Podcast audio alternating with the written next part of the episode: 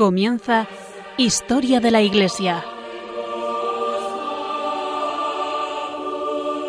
Un programa dirigido por Alberto Bárcena.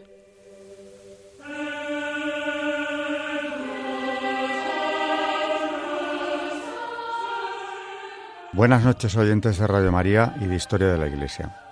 Volvemos a retomar el, programa en esta serie no tan corta que llevamos ya haciendo de padres de la Iglesia. Pero de momento queremos solamente saludarles. Buenas noches, María Ornedo. Buenas noches. Buenas noches, Carmen Turdemontis. Buenas noches a todos. Y buenas noches a todos.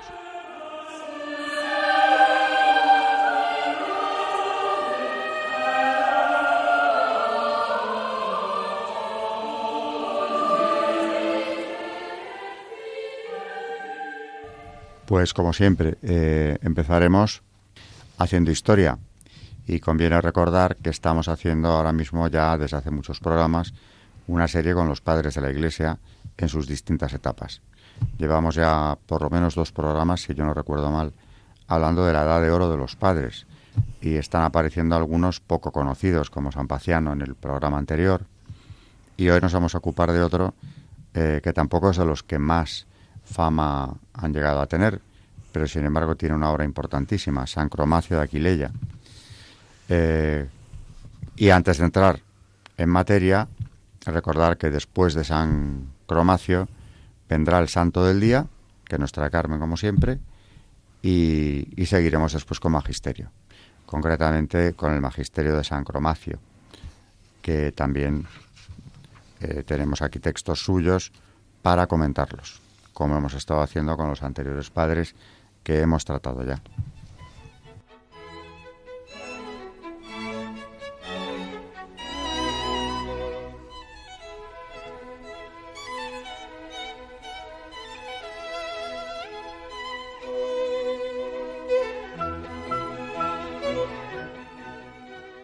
Están escuchando en Radio María Historia de la Iglesia, dirigido por Alberto Bárcena.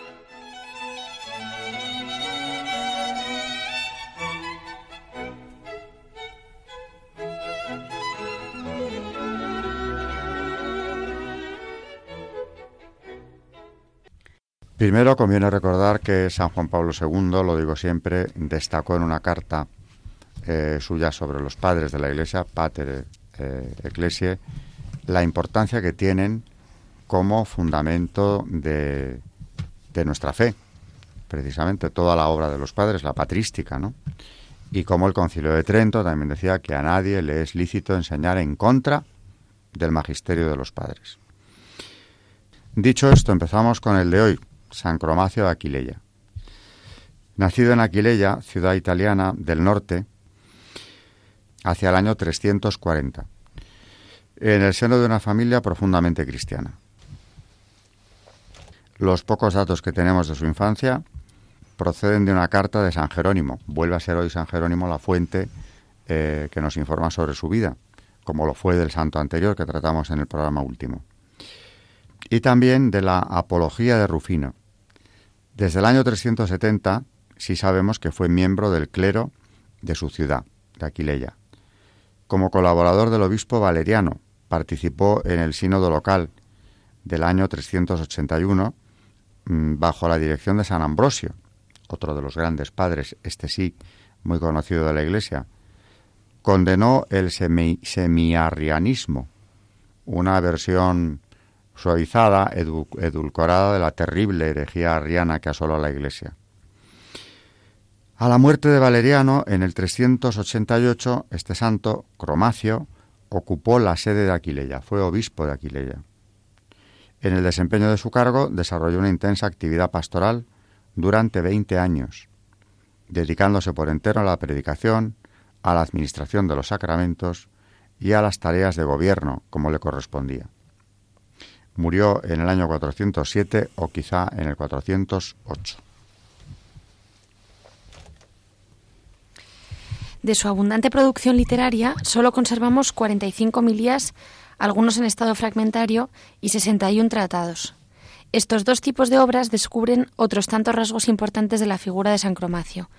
Al lado del pastor, preocupado por enseñar las verdades de fe a sus fieles, surge el exégeta, que realiza con erudición y piedad el comentario a los textos evangélicos de San Mateo. Escribió también numerosas epístolas que se han perdido a personajes de la época como San Ambrosio, San Jerónimo, San Juan Crisóstomo.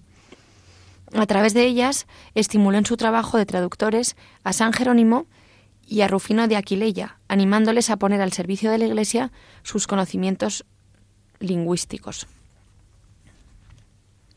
Pues María, eh, antes de entrar en el magisterio, concretamente en los textos de, de este santo, de San Cromacio, mm, nos ha traído algún comentario sobre el de Benedicto XVI, que habló mucho de los padres de la Iglesia. Sí, y precisamente el 5 de diciembre de 2007, la audiencia general, Benedicto XVI, habla sobre, sobre San Cromacio de Aquileia. Mm, dice, queridos hermanos, en las últimas dos catequesis hemos hecho una excursión por las iglesias de Oriente de lengua semítica, meditando sobre mm, Afrates, el persa, y San Efrén, el sirio, pero hoy volvemos con San Cromacio de Aquileia. Este obispo desempeñó su ministerio en la antigua iglesia de Aquileia, ferviente centro de vida cristiana situado en la décima región del Imperio Romano, etcétera. Como Carmen ya nos ha contado, vamos a decir lo que subraya Benedicto XVI. Dice, San Cromacio fue un sabio maestro y celoso pastor su primer y principal compromiso fue el de ponerse a la escucha de la palabra para poder convertirse en su heraldo. En su enseñanza siempre toma como punto de partida la palabra de Dios y a ella regresa siempre. Entre sus temas preferidos se encuentran ante todo el misterio de la Trinidad, que contempla en su revelación a través de la historia de la salvación. Luego el del Espíritu Santo San Cromacio recuerda constantemente a los fieles la presencia y la acción de la tercera persona de la Santísima Trinidad en la vida de la Iglesia. Pero el Santo Obispo afronta con particular insistencia el misterio de Cristo. El Verbo encarnado es verdadero Dios y verdadero hombre. Ha asumido íntegramente la humanidad para entregarle como don su propia divinidad. Estas verdades, repetidas con insistencia, en parte en clave antiarriana, llevarían unos 50 años después a la definición del concilio de Calcedonia. Al subrayar insistentemente la naturaleza humana de Cristo, San Cromacio se siente impulsado a hablar de la Virgen María. Su doctrina mariológica es tersa y precisa. Le debemos algunas descripciones sugerentes de la Virgen Santísima. María es la Virgen evangélica capaz de acoger a Dios. Es la oveja inmaculada e inviolada que engendró al Cordero cubierto de púrpura. El obispo de Aquileia pone a menudo a la Virgen en relación con la Iglesia. Ambas son vírgenes y madres. La eclesiología de San Cromacio se desarrolla sobre todo en el comentario a San Mateo. He aquí algunos de sus conceptos más frecuentes. La Iglesia es única, nació de la sangre de Cristo, es un vestido precioso tejido por el Espíritu Santo. La Iglesia está donde se anuncia que Cristo nació de la Virgen, donde florece la fraternidad y la concordia. Una imagen que gustaba particularmente a San Cromacio es la de la barca en el mar durante la tempestad, y como hemos visto vivió en una época de tempestades. No cabe duda, afirma el santo obispo, que esta barca representa a la Iglesia. San Cromacio sabe hablar a su gente con un lenguaje fresco, colorido e incisivo aunque conoce perfectamente el estilo latino clásico, prefiere recurrir al lenguaje popular, rico en imágenes fácilmente comprensibles.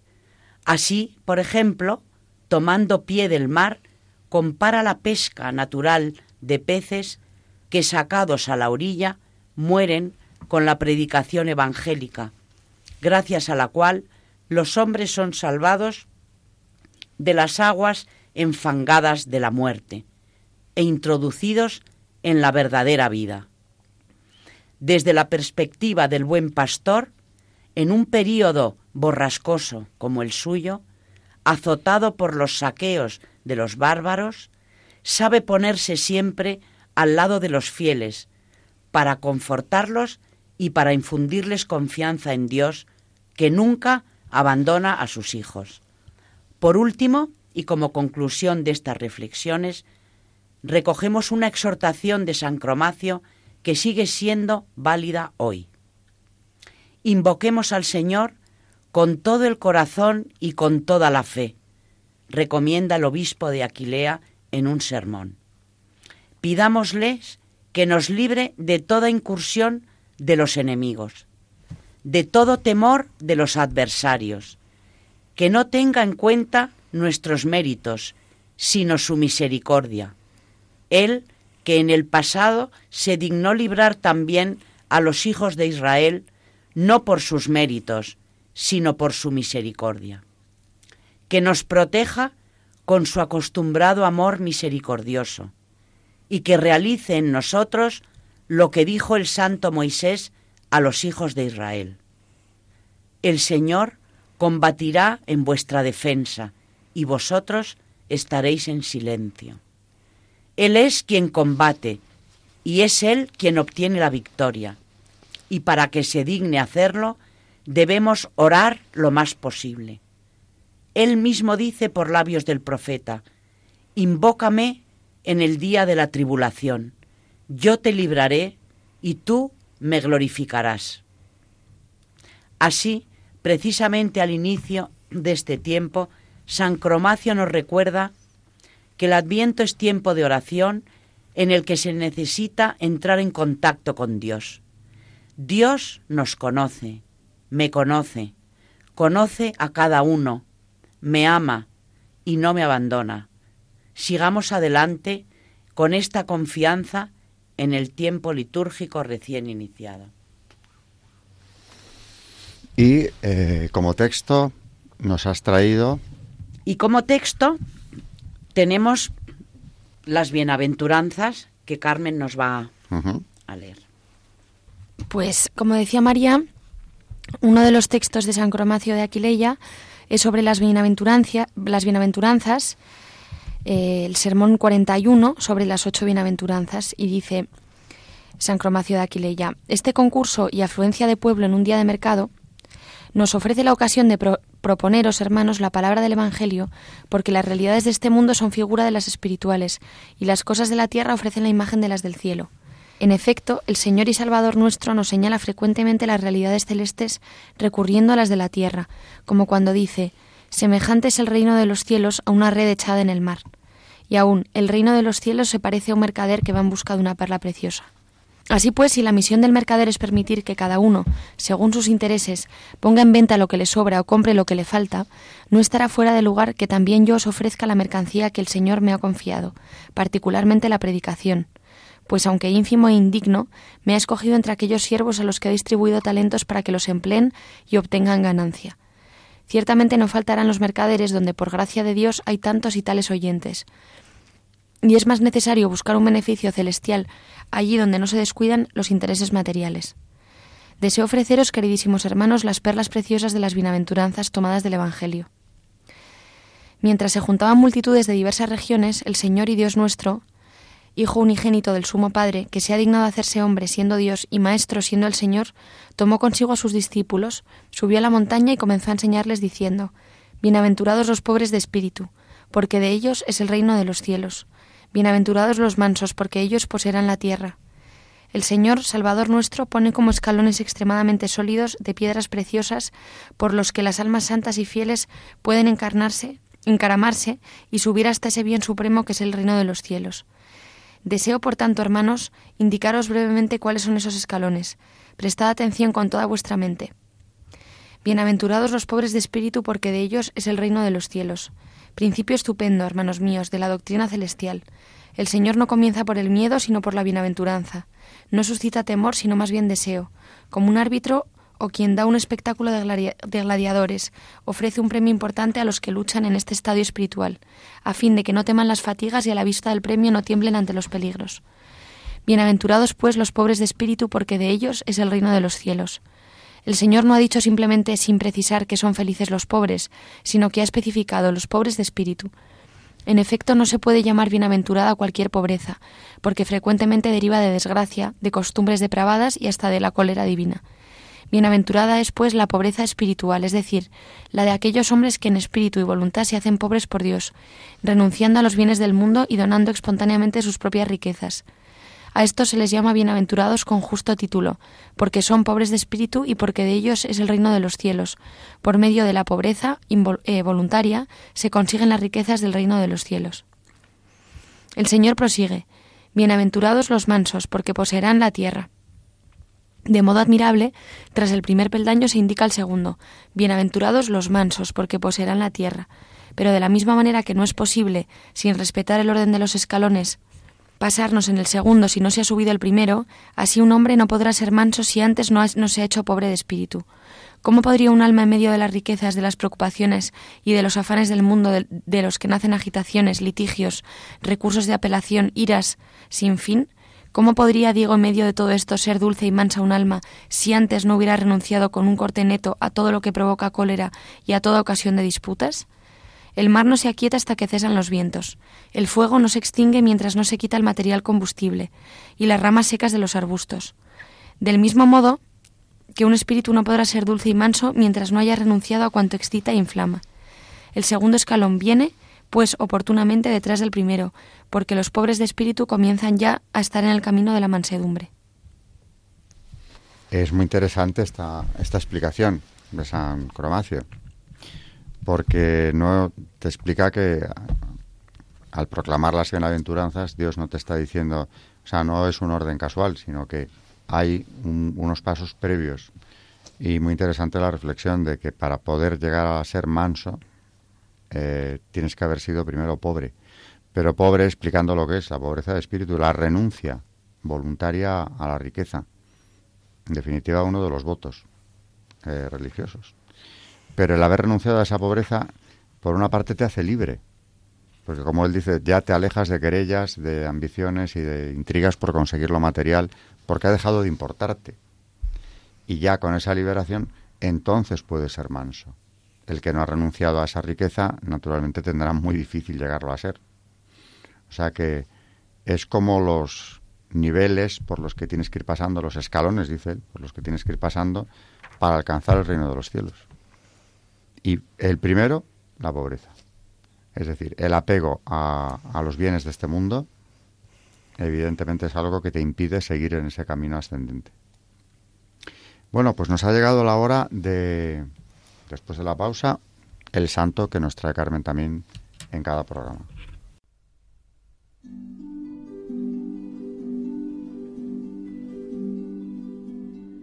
Están escuchando en Radio María Historia de la Iglesia, dirigido por Alberto Bárcena.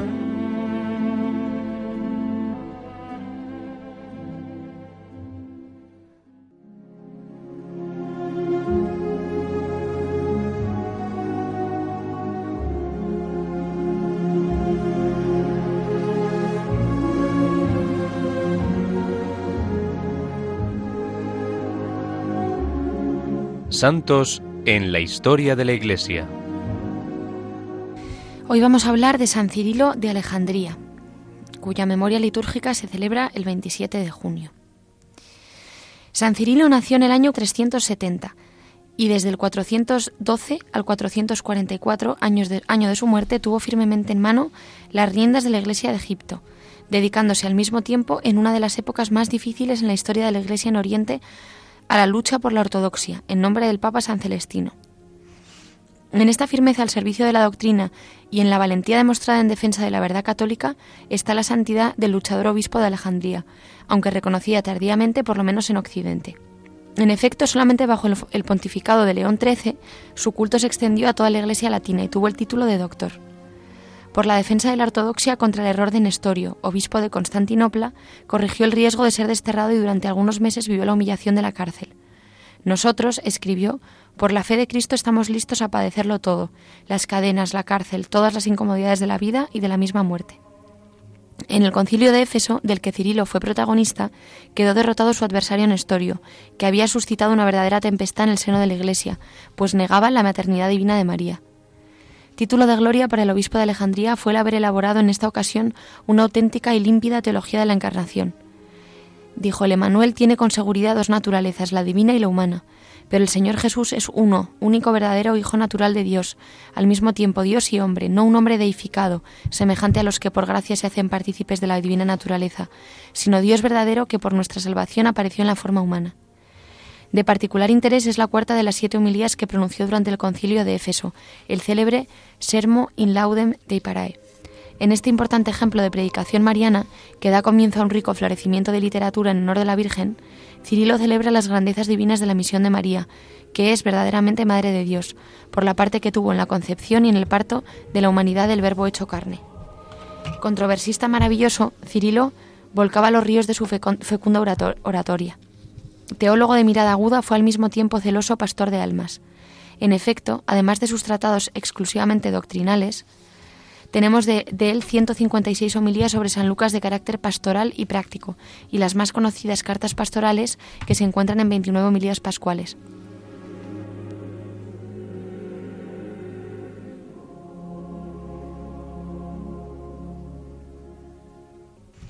El uso y abuso de leyendas negras con el único fin de querer desprestigiar a la Iglesia no es una novedad, es algo que históricamente se repite y se repite cíclicamente, pese a que ya una y otra vez la verdad siempre brilla.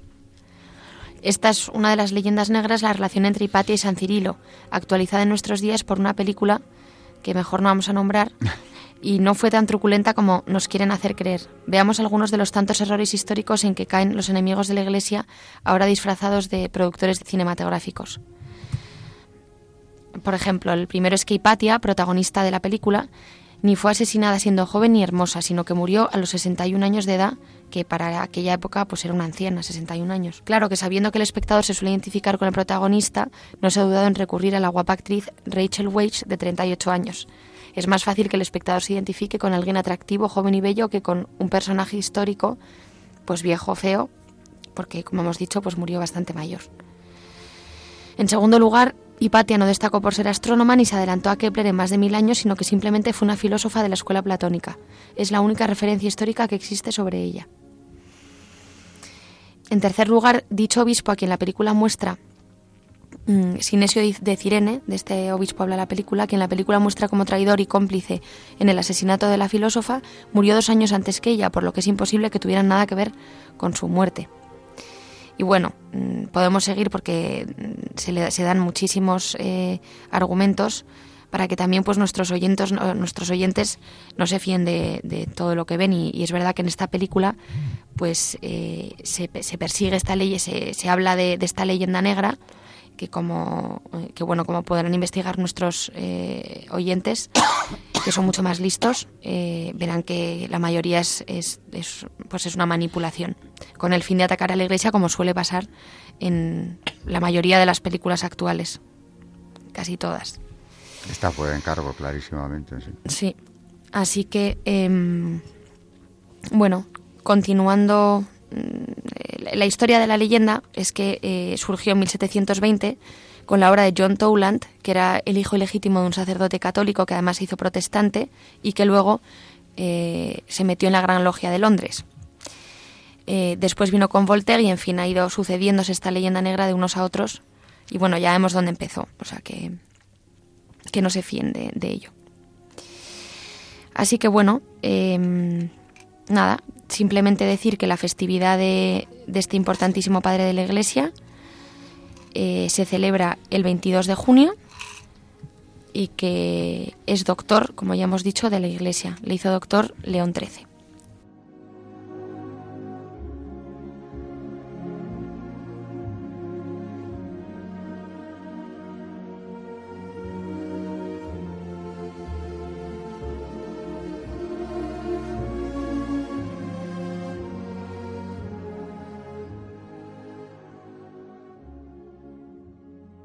San Cirilo, por cierto, es el principal de los mariólogos Mm. dentro de la patrística y su influencia, claro, que fue decisiva en el concilio de Éfeso para definir la maternidad divina de María.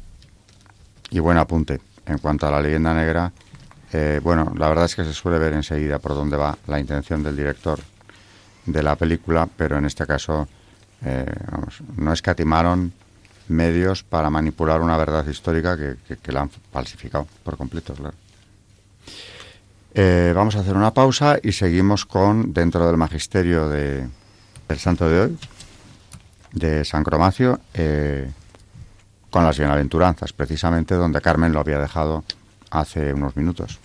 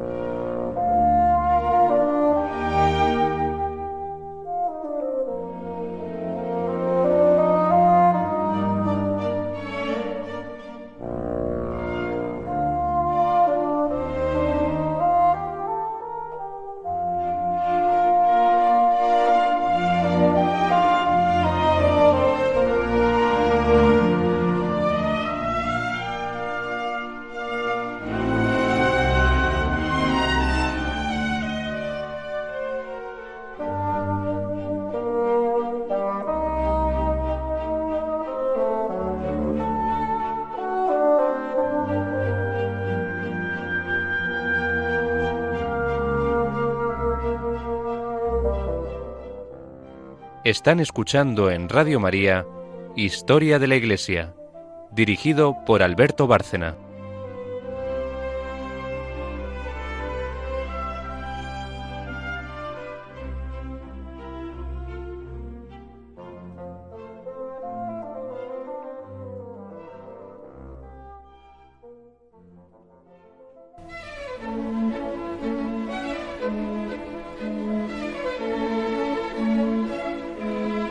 El Magisterio de la Iglesia.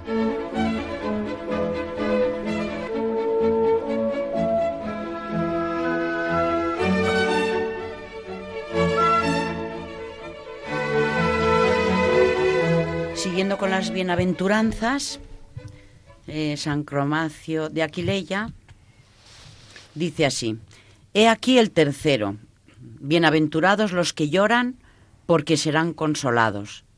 Mateo 5:5. ¿Cuál es para nosotros este llanto saludable? Desde luego, no el que nace de la pérdida de nuestros bienes o de la muerte de nuestros seres queridos o de la privación de los honores de este mundo. De estas cosas no ha de dolerse quien ha llegado a ser pobre de espíritu. Es saludable el llanto que se derrama por los propios pecados, recordando el juicio de Dios. En medio de las innumerables ocupaciones y de las dificultades de este mundo, el alma no podía pensar en sí misma, pero libre ya de cuidados y amansada, se aplica a mirarse más de cerca, a examinar sus acciones del día y de la noche. Comienzan entonces a aparecer las heridas de las culpas pasadas, a las que siguen llantos y lágrimas saludables, y muy útiles para atraer enseguida la consolación celestial. Pues es veraz el que ha dicho, Bienaventurados los que lloran, porque serán consolados. Pasemos, hermanos míos, al cuarto escalón. Bienaventurados los que tienen hambre y sed de justicia, porque serán saciados. Mateo 5, 6. Después del arrepentimiento, después de los llantos y las lágrimas derramadas sobre los pecados, ¿qué otra hambre ¿Y qué otra sed pueden hacer sino de la justicia?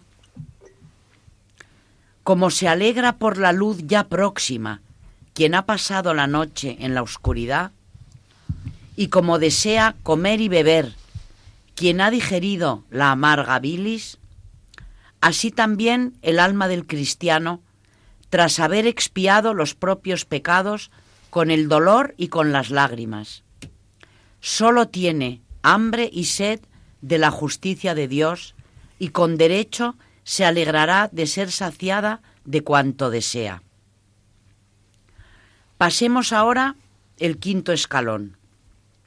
Bienaventurados los misericordiosos, porque alcanzarán misericordia. Mateo 5:7. Nadie podrá dar nada a nadie si antes no lo ha dado a sí mismo. Así, tras haber obtenido misericordia y abundancia de justicia, el cristiano comienza a tener compasión de los infelices y empieza a rezar por los otros pecadores. Se vuelve misericordioso incluso hacia sus enemigos.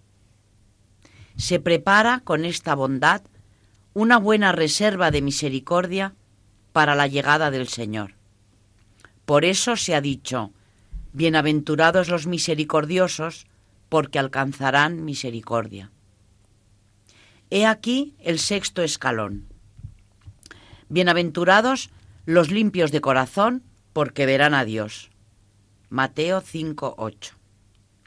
Ciertamente están ya limpios de corazón y podrán ver a Dios los pobres de espíritu, los mansos, los que han llorado sus propios pecados, los que se han nutrido de justicia y los misericordiosos que hasta en la adversidad mantienen el ojo de su corazón tan limpio y claro que pueden mirar sin ardor de malicia y sin obstáculo la inaccesible claridad de Dios.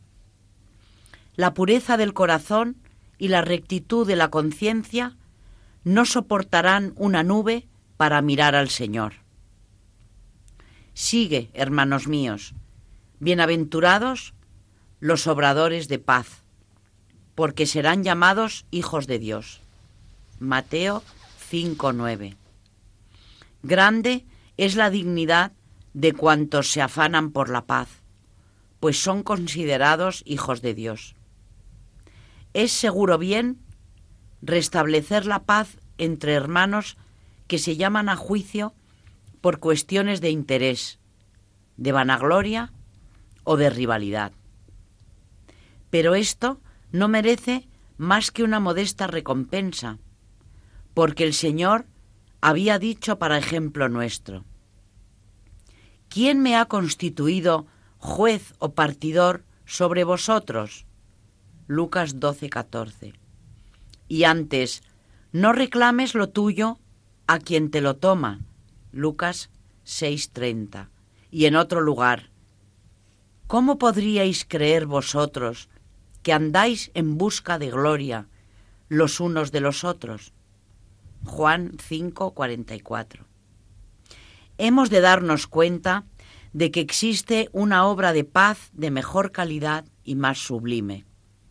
Me refiero a la que mediante una asidua enseñanza lleva la paz a los paganos, enemigos de Dios, la que corrige a los pecadores y mediante la penitencia los reconcilia con Dios, la que devuelve al recto camino a los herejes rebeldes, la que recompone en la unidad y en la paz a cuantos andan en desacuerdo con la Iglesia Tales obradores de paz no son sólo bienaventurados, sino bien dignos de ser llamados hijos de Dios.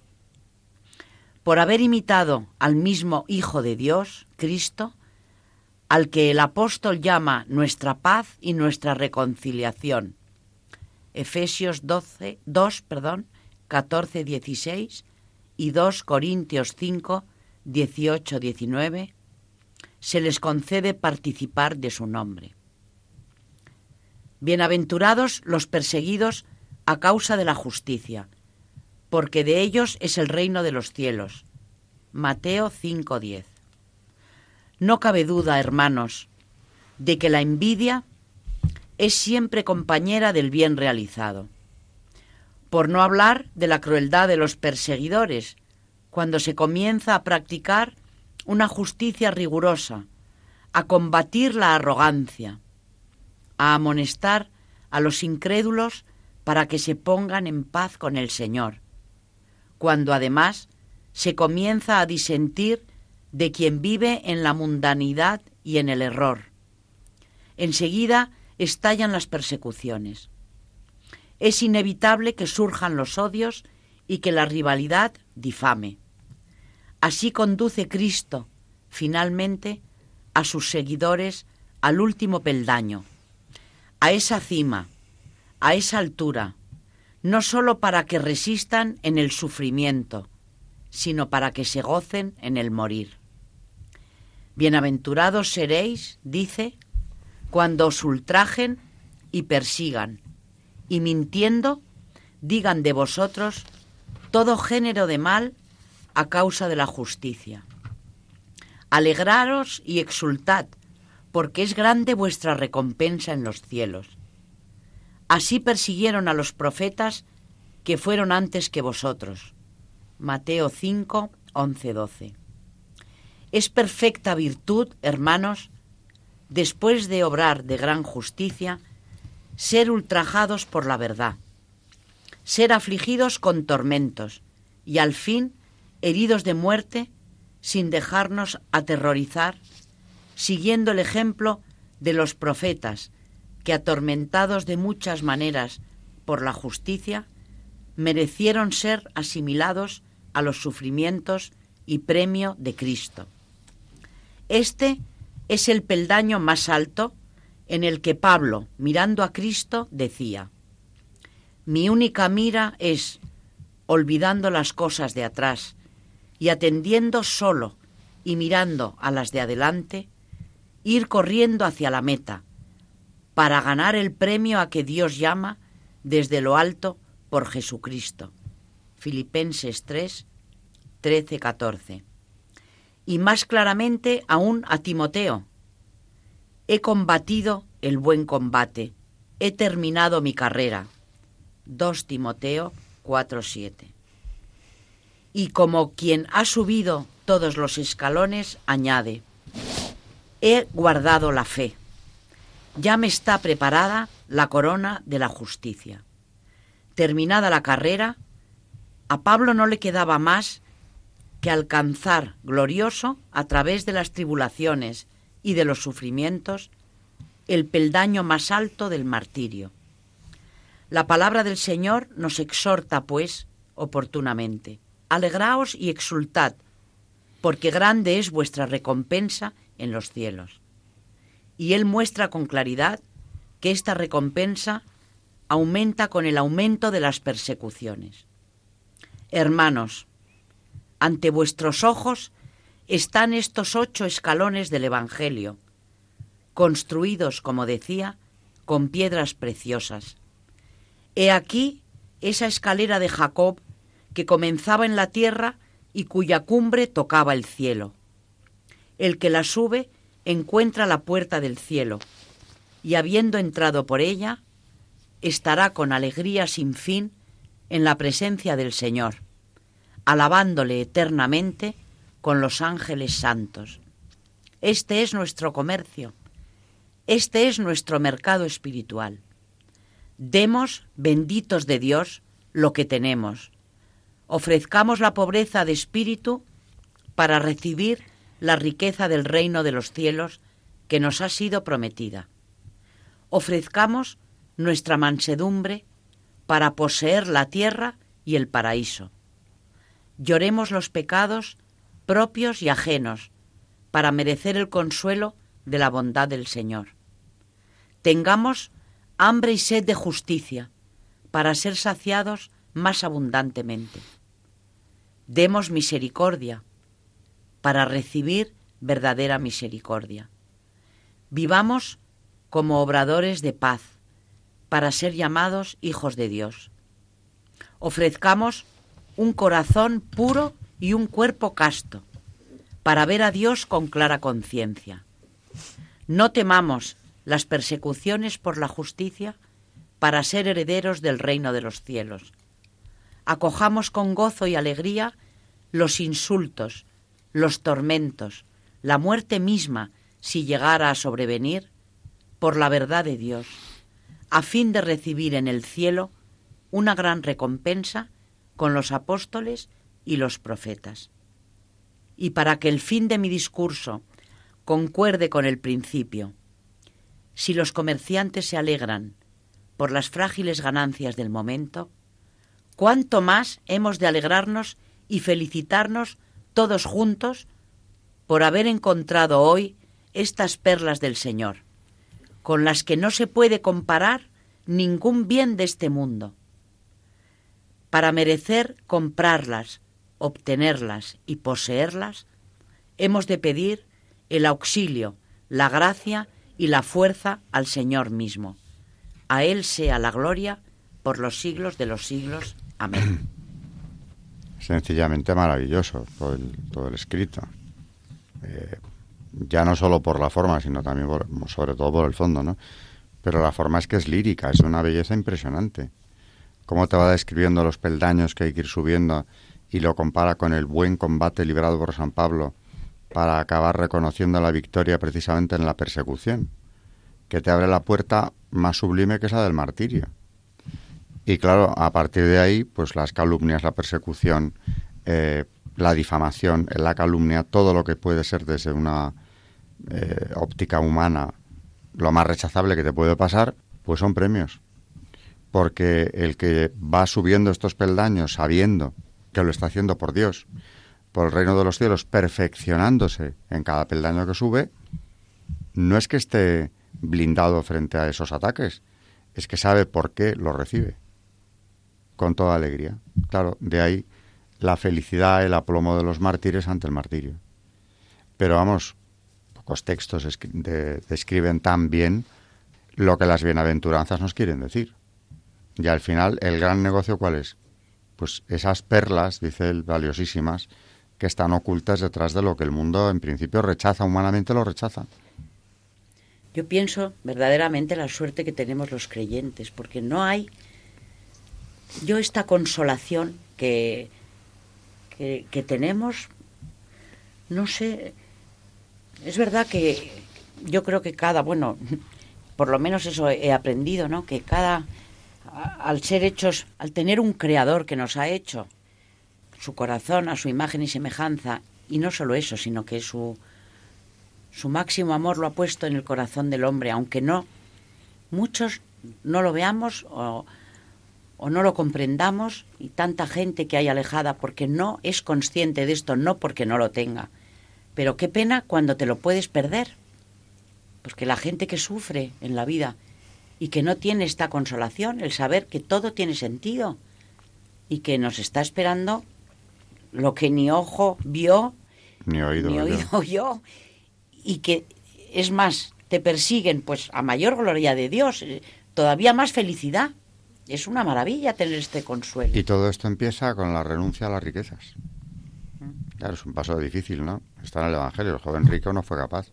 He cumplido la ley toda mi vida. Aquí le dice, le dice el Señor, pues vende lo que tienes y sígueme. Mm. Le estaba invitando precisamente a empezar el ascenso de la escalera de la perfección que nos ha descrito este santo tan admirablemente. ¿Cómo no se les va a llamar padres de la Iglesia? Si es que realmente mm, aquí, en este rato, simplemente en este programa, lo que, lo que nos ha hecho pensar a nosotros simplemente, ¿no? No digamos ya, no sabemos a nuestros oyentes, pero a nosotros simplemente, pues mm, te cambia por completo la visión de lo que tienes que hacer aquí y de lo que te espera, ¿no?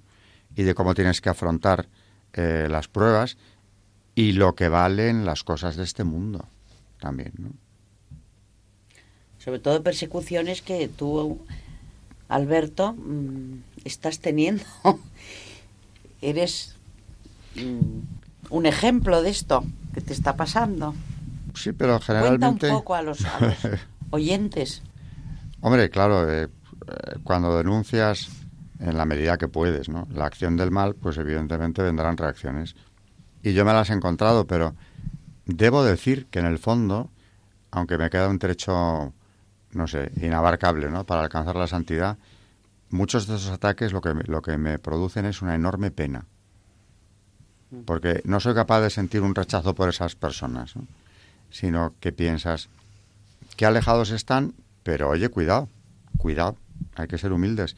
Este que ahora me ataca con este odio aparente, que es en parte ignorancia, ¿no? En buena parte es ignorancia. No, no, no se ha encontrado con Dios, con la verdad. Este, como Dios quiera y se deje hacer, me supera a mí en cuestión de días. O sea que, oye, el propio San Pablo iba matando cristianos y fíjate cómo acabó. O sea que cuidado que esos ataques, lo que no puedes perder de vista nunca es que vienen de hijos de Dios. Algunos le han rechazado y no quieren saber nada de esa afiliación. Pero otros muchos tampoco lo han hecho de forma tan consciente. Se han dejado engañar. Y no hay que perder nunca de vista que todo el mal, como decíamos en el programa anterior, eh, hombre, está en nuestra debilidad, que nos hemos dejado llevar por el demonio. Pero que el, el mentiroso, el homicida, desde el principio, está actuando en ellos, desde luego. Y luego algo que, que yo creo que es muy útil para parecerte al hombre de las mm, de las misericordias, para parecerte al hombre de las de las de todas estas bienaventuranzas, ¿no? que nos has dicho. Fundamental tener presente que esos que te persiguen, que te calumnian, etcétera, etcétera, ¿qué es lo que quiere Dios de ellos? Que se unan con él. Que sean dignos de unirse con él. ¿Qué decimos en la salve? ¿Qué le pedimos a la Virgen? que nos haga dignos de alcanzar las promesas de Cristo. No que, que nos las alcance, que nos haga dignos de alcanzarlas. Hay que ser dignos de eso. Bueno, pues lo que quiere Dios es que ese, y muchas veces, claro, la caridad es difícil. Hay personas que parece que, que te lo ponen más difícil que otras, ¿no? Porque quererles te cuesta más por su actitud o por mm, el trato que tienen contigo, ¿no? Bueno, pues un arma infalible, por lo menos para empezar a romper eh, los esquemas que no tenemos que tener. Pensar, por este, por este, que me resulta a mí tan antipático o que me ataca tanto, Dios ha subido a la cruz. Por eso dicen que el, el santo es el que está intercediendo día y noche por toda la humanidad. Yo no sé cuándo podremos llegar ahí, pero ese es el verdadero santo. Pues claro, y, un sacerdote decía, con lo que le gusta a Dios, que pidamos unos por otros. Me acuerdo de una homilía en la que dijo eso. Y pensé, pues qué razón tiene, porque generalmente pedimos para nosotros. Y a veces por alguien que nos ha pedido que pidamos. Pero ponerte a pedir por alguien que no te ha pedido nada mm, y que piensas, incluso quizá egoístamente, ¿no? Qué bien nos vendría que estas personas se convirtieran cuánto más felices seríamos ya en este mundo, ¿no? Si tuviéramos esa paz, es una de las bienaventuranzas, ¿no? ¿Y la paz de dónde vendría? Pues en vez de tener esa oposición, esa contradicción en alguien que no quiere ver la, la, obra de Dios, cuantos más estuviéramos de acuerdo y pudiéramos ir construyendo el reino de los cielos ya aquí, un anticipo, pues eso que iríamos disfrutando desde ahora. O sea que nos conviene enormemente eh, la conversión, pero claro, para convertir a los demás tienes que empezar por convertirte tú. Yo siempre lo digo, aquella frase de, la Madre Teresa, ¿no? que a mí me encanta, cuando la estaban haciendo una entrevista y le preguntan, ¿qué cambiaría en la Iglesia? Y contesta, a usted y a mí. A usted lo primero, porque claro, ya vamos mal enfocados. O sea, usted me quiere sacar una crítica pues claro que hay que cambiar muchísimas cosas, como que la Iglesia está hecha de, personas, con todas sus debilidades, ¿no? Pero no vas a convertir a nadie como no te conviertas tú. Y lo dice una santa del calibre de Teresa de Calcuta. Pues, ¿qué podemos pensar nosotros? Ahora, esto, eh, yo la verdad es que no, no conocía a San Cromacio. Sinceramente, eh, no, no conocía su obra, ni conocía este escrito y tengo que decir humildemente que ha sido un regalo para mí el encontrarme con esto porque es de esas, de esas obras que te, que te ayudan enormemente a acercarte a Dios, que es de lo que se trata, ¿no? Es para releerlo, disfrutarlo eh, y sacar conclusiones y no olvidarlo. ¿eh? Carmen, sobre las bienaventuranzas y... Es que claro, yo después de lo que ha leído, pues como que me he quedado muda, no, no sé qué decir, pues que es una maravilla. Y continuando con, con lo que estabas, lo que decías, pues eh, bienaventurados los que nos persiguen y los que nos calumnian y tal. Y, y yo estaba pensando mm, que lo que cuesta, claro, pero que es verdad que en final en la gente que pues eso que en tu caso además de a ti te persiguen muchísimo que nos cuentas muchas veces y pues emails que te escriben o, que te atacan y claro cómo cuesta ver eh, que esas personas claro son criaturas de Dios y Dios también se ha subido a la cruz para salvarles a ellos que cuesta muchísimo. Y me, me, me he acordado que claro como nosotros pues somos muy pobres, eh, eh, muchas veces no, nos damos cuenta de, lo que puede hacer Dios. Y, me acuerdo este domingo pasado que contaba em, eh, una, el, sacerdote de la misa, contaba que una chica le había contado que en la adoración, pues que ella, ella tenía muchísima manía a alguien que le había hecho muchísimo daño y, como que es una niña buenísima, pero que le, le costaba mucho de, desprenderse de, perdonar, ¿no? Y perdonarle de verdad, porque ella le, había perdonado, pero realmente de corazón no le había perdonado y no... Y entonces dice que salió de la adoración la chica y que después de la adoración se dio cuenta de que no solo le había perdonado, sino que le quería muchísimo. Y claro, es que es la acción de Dios, es que Dios hace que... que Salía transformada. Claro, Dios hace esas cosas. Entonces, mm, pues que muchas veces, yo lo, hablo por mí, ¿eh? que a mí muchas veces me cuesta mucho eh, ver a...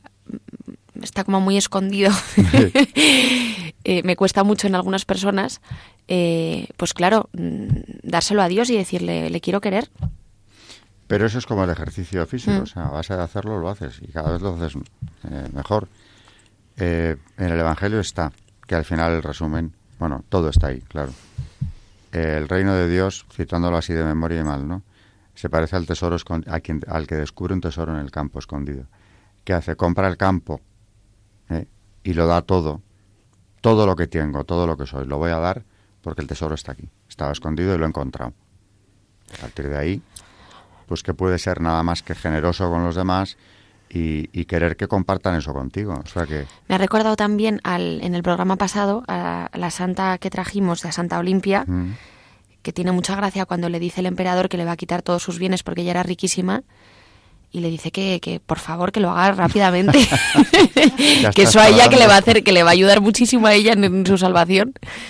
Pues eso claro que son ejemplos pues increíbles de santos. y ya para acabar con una idea que desde luego es muy fuerte no eh, la máxima sabiduría es la santidad.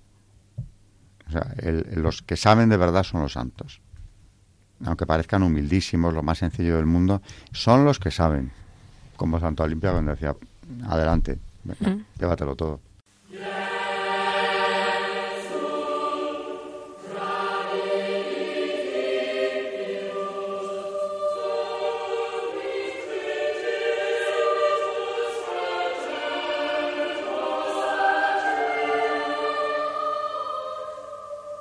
Bueno, vamos a despedirnos ya eh, en este programa que por lo menos nosotros hemos disfrutado enormemente gracias a los padres de la Iglesia. Seguiremos con ellos en, los próximos. buenas noches y gracias, María Ornedo. Buenas noches y muchas gracias a todos. Y también gracias y buenas noches, Carmen Tour de Montis. Gracias y buenas noches. Gracias a todos nuestros oyentes. Hasta el próximo programa de Historia de la Iglesia.